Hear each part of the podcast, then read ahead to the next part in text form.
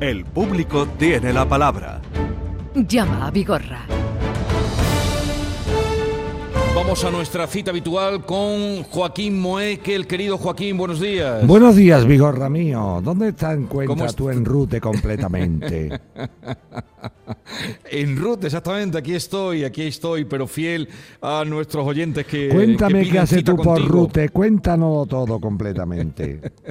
Pues mira, hemos venido a dar cuenta de un pueblo que eh, tiene eh, como emblema ser el pueblo de la Navidad, un pueblo donde eh, es famoso por sus aguardientes, nada menos que desde el año 1630. Hay aquí destilería, Joaquín, y luego llegó a mitad de- del siglo pasado la tradición de los dulces y los mantecados navideños. Y por eso estamos aquí. Qué maravilla. Además, el siglo XVII... parece bien? Hombre, me parece fenomenal, sobre todo a eh, las, las- las fechas que das de 1630, porque muy poquito después, 19 años después, vino aquella peste bubónica, ¿no?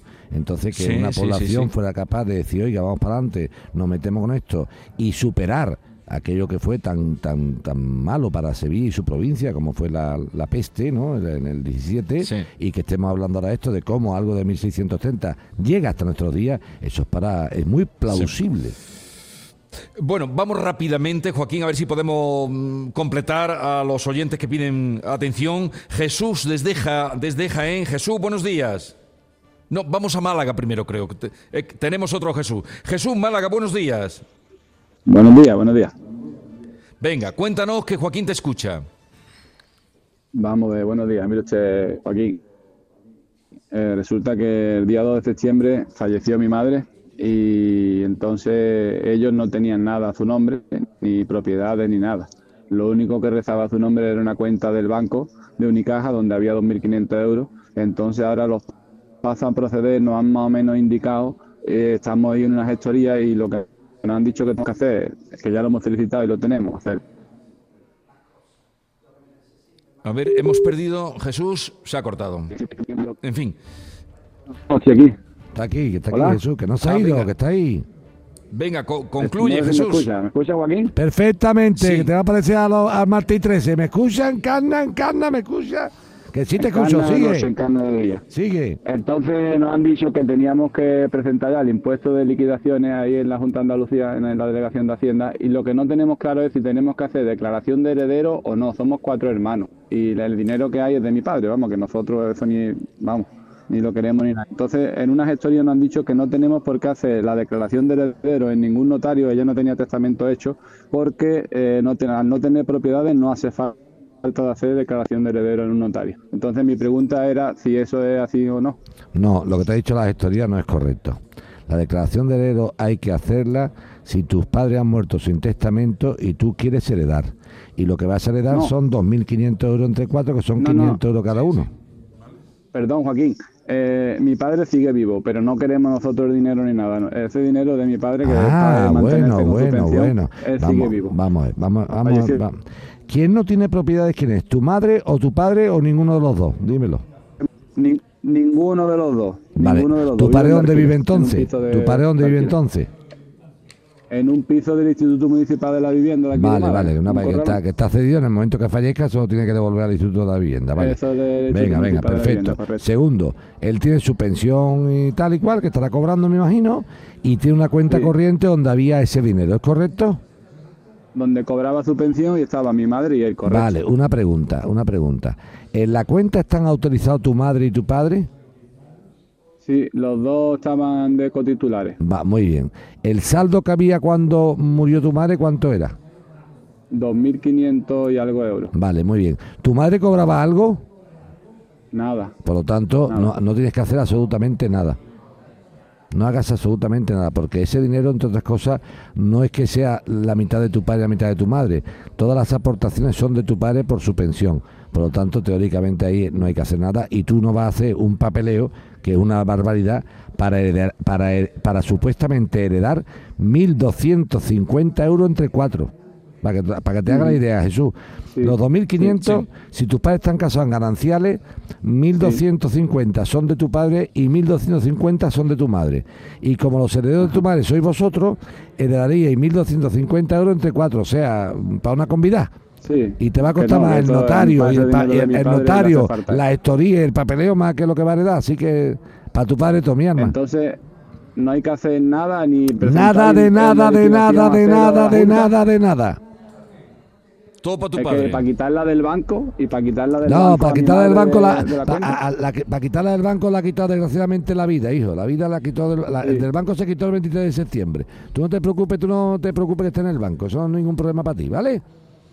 Ni para mi padre tampoco. Ni para tu padre tampoco, ningún problema para tu ni para, nada. para nada. Y lo que vamos a hacer hoy hoy viernes por la tarde, que eh, ya es día 3, ¿no? De noviembre, ¿no? Sí, hoy viernes por la tarde te coge y con el dinero que vea- va- os juntáis los cuatro hermanos, alzad vuestra copa en la memoria de vuestra madre. Y tomáis una copita ya en memoria de vuestra madre. Bastante tenemos. Eh, pues han está. quitado a mi padre Sí. también el complemento de mi madre al fallecer. Y en el primer mes le quitaron el complemento. Pues entonces, 200 y como no, pues como le han quitado el madre. complemento de tu madre, los 2.250 nuestros se los damos a tu padre, ¿vale? Vale. No, no, es Pues, totalmente eh, suyo. Venga. Venga, lo dejamos así. Vamos. A ti, Jesús. Adiós, adiós, Jesús. Vamos con Rosario. Rosario, buenos días. Buenos días. Venga, cuéntanos, Rosario. Vamos a ver, yo tengo hace ya muchos años un plan de pensión en BBVA. Eh, ese plan no lo toco. He intentado recuperarlo alguna que otra vez y no hay manera porque pasé una mala racha, ya no pude ahorrar. He ido a BBV más de una vez a decirle que sí lo puedo rescatar y no hay manera. Bueno, vamos a ver.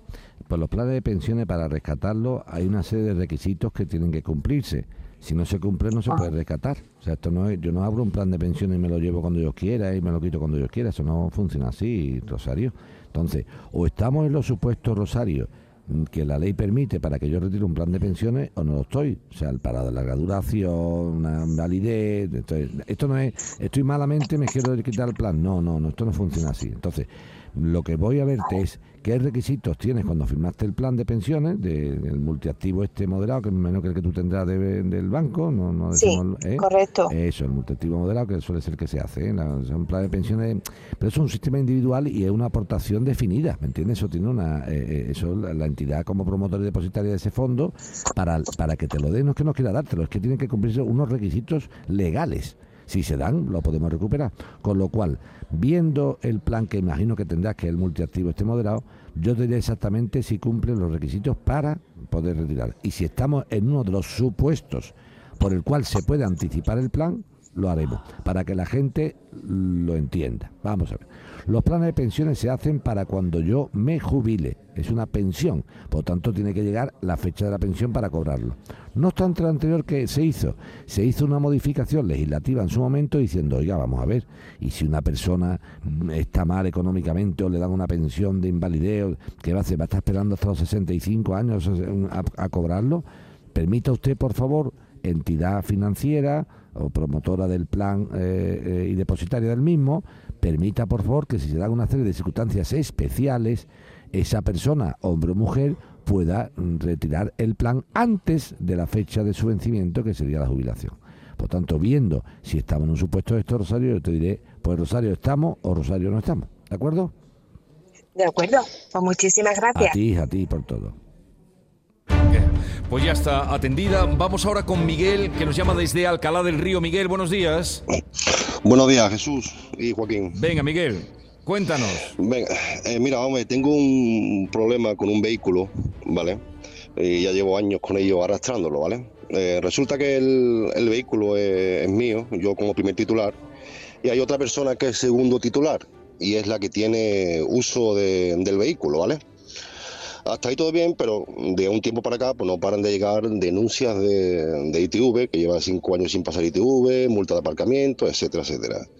Y la verdad que es que ya tengo ya la nómina embargada, la cuenta, y no sé qué, qué hacer con esto ya. El segundo titular, que era tu exmujer, Sí, anda, mira, me, me he imaginado el segundo titular. Me lo he imaginado. Me lo he sí, imaginado. lo, ¿Eh? ¿Ha visto, sí. ¿ha visto el olfato que tengo? Eh, Sí. y claro, por eso me ha extrañado. Dice, esta dice, esta va a cambiar el coche de nombre mañana. Yo, yo, la multa para mí, que la pregunta que te hago, en el documento de separación o divorcio que firmarais o la sentencia, ¿se adjudicaba Sí. ella el uso del vehículo? no. No se la adjudicaba. Entonces, ¿por qué lo está utilizando ella? Pues porque antes del divorcio y tal, se le abrió el suyo, había buena relación, se lo presté, ¿vale? Mientras arreglaba el suyo y ya pues se lo ha quedado. Pues la única solución que hay aquí es la siguiente, requerirla a ella ahora mismo para que diga en su momento si quiere seguir utilizando el coche y declare si lo tiene. ¿En, qué sentido? En que con esa modificación, eh, yo le haría un acto de conciliación, ¿eh? un requerimiento notarial, lo que tú quieras. Oye, porque por la buena estoy viendo que no, no, no espabila la señora, ¿no? No, no. Está con, está con ganas de fastidiar, que se llama. De guerra, sí. Eso, se llama, vamos a joder un poquito la, la marrana. Bueno, pues eso. Entonces, como sé de qué va la película, me estoy dando cuenta de la historia, lo que hace falta es lo siguiente. O la, o la requerimos notarialmente o le instamos un acto de conciliación. ¿Eh? Tú vas a un abogado y dice, mire usted, pues, te va a costar más barato el abogado que las multas que estás pagando. ¿eh? Te vas a un abogado y dice, oiga, mire usted, me ha dicho un abogado que yo lo que debe hacer es un acto de conciliación, por la cual le requiera a ella la demanda en conciliación. Es una cosa, es una demanda muy fuerte, pero es una tontería, ¿eh, Miguel? Que es una, anda por casa, ¿eh? Entonces se dice, oiga usted, diga ser cierto, que aunque el vehículo está a nombre mío, y también es titular de usted, quien utiliza el vehículo desde la separación es usted, y usted quien lo utiliza. Si me contesta que sí a esas dos preguntas, cuando automáticamente vayamos, voy a tráfico y le digo al tráfico, mire usted, que por acta de conciliación judicial esta mujer se ha comprometido en transferir el coche o al menos declarar que es ella realmente la que tiene el uso y el disfrute del mismo, sin que tenga nada que ver conmigo. Vale, nosotros tenemos puesto con el abogado que, tengo una, una demanda porque también tenemos un piso en común, ¿vale? Y es quien lleva toda esta documentación. Pues mira, el abogado que está llevando del piso en común, esto es bastante más sencillo que el piso en común porque es que tú no tienes un piso en común, tú tienes un piso en común y un coche en común. Correcto. Entonces, eh, me imagino que tu abogado, en la demanda del piso en común, habrá metido el coche en común. Porque si no ha metido el coche en común, el abogado se ha dejado un común fuera. Creo que sí, pero claro, como pues iba, a tardar tanto, ya, pero, si, está metido, pues si tu abogado ha metido en la demanda de liquidación de gananciales, que es lo que habrá puesto, ¿no? Tú lo que estás separando los bienes ya, una liquidación de gananciales. En la liquidación de gananciales, querido Miguel, se mete absolutamente todo lo que tenía el matrimonio mientras que estaba casado. No solamente la casa, sino la casa, el coche, económicamente si hay alguna cantidad económica en los bancos, joyas, muebles, todo eso hay que, hay que liquidarlo. Por lo tanto, en la liquidación de gananciales, querido Miguel, quedará resuelta, por ejemplo, adjudicándote la casa a ella y tú una cantidad de dinero, o la mitad de la casa cada uno, o tal, y si en la adjudicación se adjudica ella el vehículo porque es la que lo está utilizando, pues entonces automáticamente no habrá ningún problema porque a partir de la adjudicación se acabará el tema. Mientras, desgraciadamente, tráfico no puede entrar en las cosas de cada uno. Claro. Claro. ¿De acuerdo? Esperar, sí, Miguel, pero te digo, pero esto que estás preguntando me gusta contestarlo por lo siguiente, Miguel. Mira, muchas veces buscamos culpables en los sitios y los culpables somos nosotros. Ya. Tú cuando le dejaste el coche a tu mujer, que está muy bien, tal y cual, no sé cuánto, tenía que haber dicho, oye, un momento, un momento, un momento. Aquí no, mientras que estábamos casados no hay ningún problema de que tú lo utilices, se ha estropeado. Una vez estando separados, que ya no, hay, no es lo mismo, tú quieres utilizar el coche, vente a la gestoría ahora mismo y lo cambiamos de nombre. Y solamente a tu nombre. Si no, no. Ahora qué hacemos? No lo hicimos en su momento y ahora que no lo hicimos en su momento le echamos la culpa a tráfico, a no sé cuánto, a tu mujer, a tal. No, no. en la buena fe hay que confiar, Miguel, pero sobre todo los papeleos hay que tenerlos muy claros. ¿eh? O sea que no, no busquemos culpables porque el, culpable fui yo de dejarme venir y no hacer las cosas bien.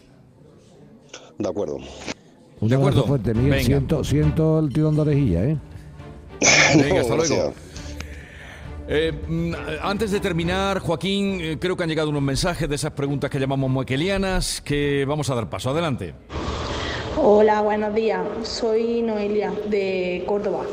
Mira, mis padres contrataron un viaje de un crucero para una semana y entonces le pedía, tenía, el crucero salía desde Barcelona. Entonces la misma agencia que le averiguó el crucero le dio la oportunidad de coger los billetes de AVE para poder ir a Barcelona y coger el crucero, um, averiguárselo a ellos. Pero claro, mis padres, viendo que salía más caro, pues les dije yo que, que se los sacaba yo los billetes. Y le averiguaba yo los billetes y ya está. Y, y entonces al final el crucero se canceló.